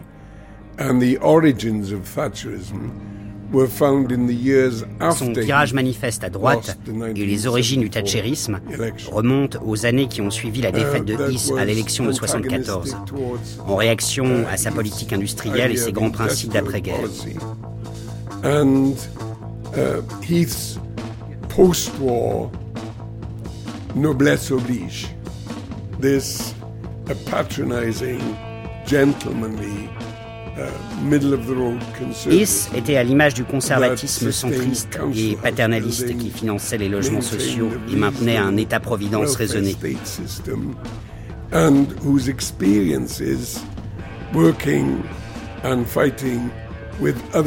L'expérience des combats aux côtés d'autres classes sociales pendant la guerre, dans leur jeunesse, avait fait de ces nantis des conservateurs relativement modérés.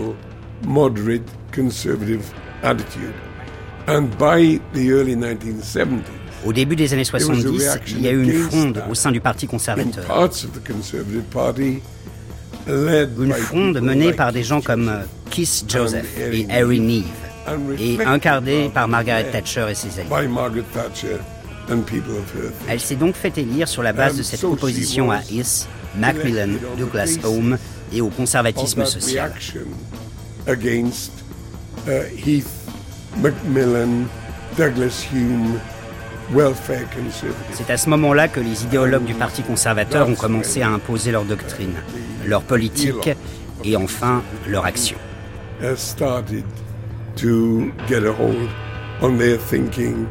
and policy and eventually their.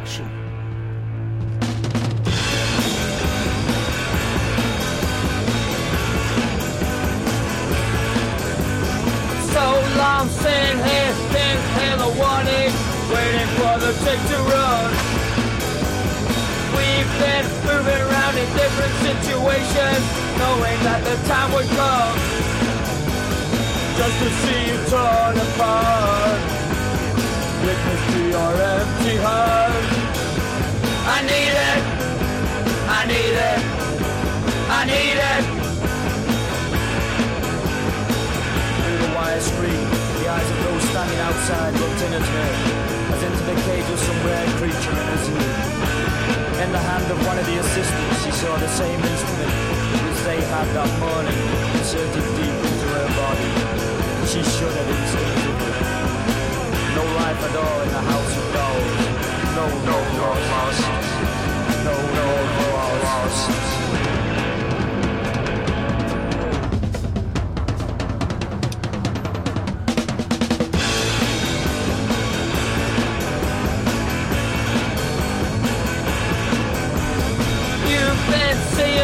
doctors not in learning, hoping that the truth will pass. underground, wasting never changing, wishing that this day won't last.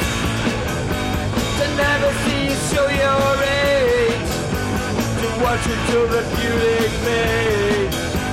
I need it, I need it, I need it.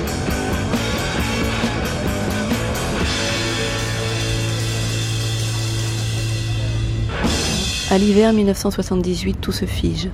Les travaillistes au pouvoir depuis la défaite des conservateurs en 1974 jouent de leurs liens historiques avec les syndicats pour contrer l'inflation galopante. Un pacte social est en place. Les hausses salariales sont librement négociées, mais plafonnées par le gouvernement. En 1978, le gouvernement de James Callaghan fixe la limite à 5%. Bientôt, dans le privé puis dans le public, les grèves s'accumulent plus d'approvisionnement en pétrole, plus de ramassage d'ordures, plus d'enterrement. C'est l'hiver du mécontentement. Jean-Jacques Burnel. Si je me souviens bien, c'était euh, l'Angleterre était très appauvrie. Euh, il y avait euh, three-day working week, c'est-à-dire les usines étaient ouvertes seulement trois jours par semaine. les syndicats contrôlaient le pays. Il y avait des grèves partout, mais partout. Et même, je me souviens, à Londres, euh, à l'époque, il y avait la grève des euh, euh boueurs. Hein. et donc, il y avait des tas de, de euh, rubbish dans les rues. Il y avait des rats. On voyait, on voyait les rats. Dans Londres, c'était vraiment au bout. Au bout. Et je me souviens que je rencontrais des gens de des étrangers et eux, ils étaient fiers de leur ville capitale. Et nous, on n'était pas très fiers de Londres à l'époque. C'était sale. Et euh, d'ailleurs, euh, les étrangers appelaient les Britanniques the poor man, the sick man of Europe. Comme euh, c'était une phrase dont on se servait pour parler de la fin de l'Empire ottoman au 19e siècle. That, was a sick man of Europe. Mais l'Angleterre était devenue, la, Grande-Bretagne était devenue le sick man of Europe. Vraiment, euh, euh, les syndicats étaient en grève tout le temps. Les, gens commençaient à vraiment en avoir marre. Euh, et donc il y avait un, mécontentement, il y avait beaucoup de chômage. Donc c'était vraiment mm. pas, pas une, une, bonne période. Politics in the 1960s. Dans les années 60, 70 et 80, toute la vie politique tournait autour des grèves. Les syndicats étaient surpuissants et très politiques. Uh, Kenneth Clark. Uh, Ils étaient plus puissants que les gouvernements. Uh, Le gouvernement de Ted Heath avait tenté de réformer la législation syndicale pour limiter leur pouvoir il avait échoué. Harold Wilson, son successeur, et Barbara Castle avaient à leur tour entrepris de changer la loi pour nuancer le pouvoir des syndicats.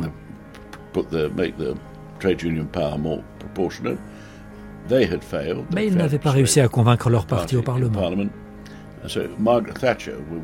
Quand Margaret Thatcher est arrivée au pouvoir, elle a fait de la réforme des syndicats une de nos priorités. Parce que le pays tout entier faisait grève presque chaque hiver.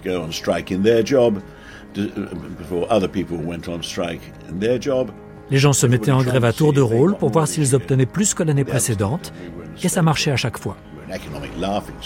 Notre économie était la risée de tous. L'inflation était galopante et la productivité et les performances relativement faibles. Elle s'est attaquée à tout ça. Il fallait en passer par là. À ce moment-là, les ministres du gouvernement Thatcher passaient encore presque tout leur temps à arbitrer les conflits industriels et les grèves. Les gens s'étaient habitués à l'idée qu'en cas de conflit salarial, il appartenait au gouvernement de chercher une solution pour convaincre les représentants syndicaux de voter la reprise du travail.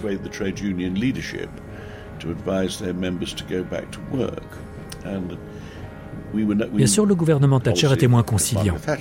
On choisissait rarement la solution la plus rapide pour régler un conflit. Neil Kinnock. In most respects, trade unions Le pouvoir des syndicats est essentiellement négatif. C'est encore plus vrai dans les années 60 et 70. Ce pouvoir, le retrait de la force de travail, ils l'ont parfois utilisé à mauvais escient. En premier plutôt qu'en dernier recours. C'est toujours une grave erreur. Par ailleurs, le taux de syndicalisation était relativement élevé. On a compté jusqu'à 13,4 millions d'affiliés parmi les travailleurs britanniques, dont environ deux tiers dans le secteur privé et un tiers dans la fonction publique.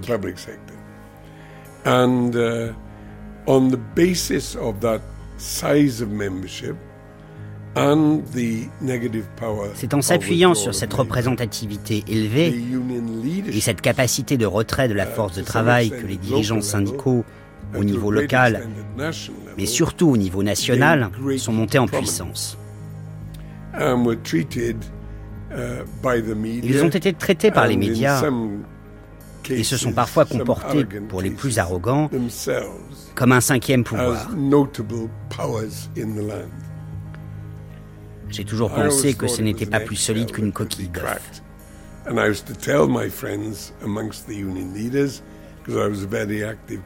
J'étais moi-même un syndicaliste uh, engagé.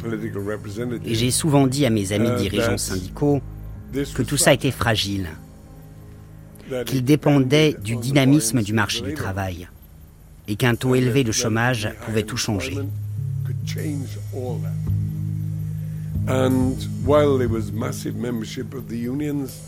Malgré la forte syndicalisation, les syndicats étaient moyennement populaires, même parmi leurs propres membres. En témoigne le fait que 40% des travailleurs syndiqués ne votaient pas travaillistes.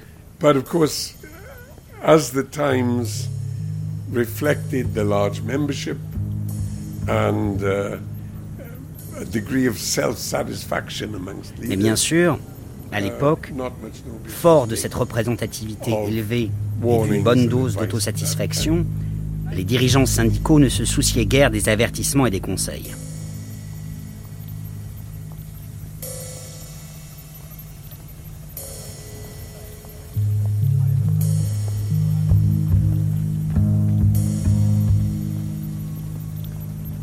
Le balancier va repartir dans l'autre sens. Les élections sont prévues pour le 3 mai 1979. Mais cette fois, le Parti conservateur est représenté par Margaret Thatcher. Son programme de gouvernement s'ouvre par ces mots.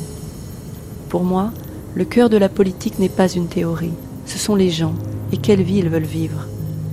Quiconque a vécu dans ce pays au cours des cinq dernières années ne peut ignorer le déséquilibre de notre société en faveur de l'État et au détriment des libertés individuelles. Cette élection, c'est notre dernière chance d'inverser le processus, de redonner le pouvoir aux gens. C'est l'élection la plus cruciale depuis la guerre. On peut relire ces mots dans le petit musée de Grantham. Il y a dans un coin une reproduction de sa chambre d'adolescente, son lit, sa robe, puis un peu plus loin une urne au-dessus de laquelle il est écrit En 1979, les électeurs britanniques devaient décider quel futur ils voulaient pour ce pays. Les années Thatcher qui ont suivi ont apporté d'importants changements que nous ressentons encore aujourd'hui. Est-ce que la Grande-Bretagne aurait été plus agréable à vivre, ou pire encore pour votre famille, si les travaillistes ou les libéraux avaient gagné en 1979 Si vous en aviez l'occasion, changeriez-vous le cours de l'histoire? Qui veut peut donner son avis? La boîte est vide, le musée peu visité, comme la ville natale de Margaret Thatcher.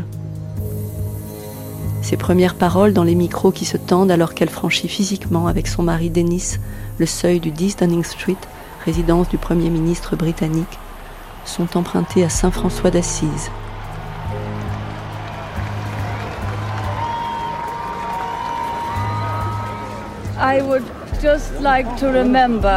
Some words of St. Francis of Assisi, which I think are really just particularly apt at the moment. Where there is discord, may we bring harmony. Where there is error, may we bring truth. Where there is doubt, may we bring faith. And where there is despair, may we bring hope. Là où il y a discorde, puissions-nous apporter l'harmonie. Là où il y a l'erreur, puissions-nous apporter la vérité. Là où il y a le doute, puissions-nous apporter la foi. Et là où il y a désespoir, puissions-nous apporter l'espoir. Cette prière la poursuivra.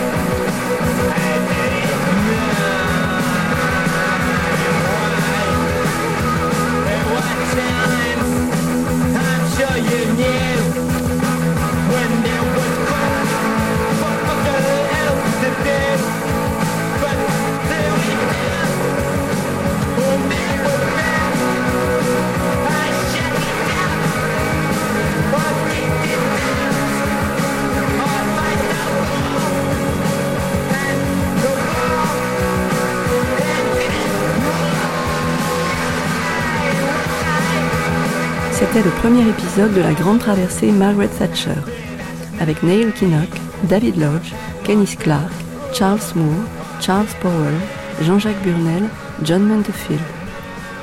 Et les voix de Patrice Bornand, Laurent Lederer, Joachim Salinger, Amélie Perrault, Adrien Chevrier, Clément Adly, Simon Fro. Traduction Céleste Carlin, prise de son Benjamin Thuot, Martin Troidec, Georges Thau, Émilie Couette. Mixage Éric Boisset. Archive INA Viviane Lefebvre. Une émission de Judith Pérignon réalisée par Gaël Gillot.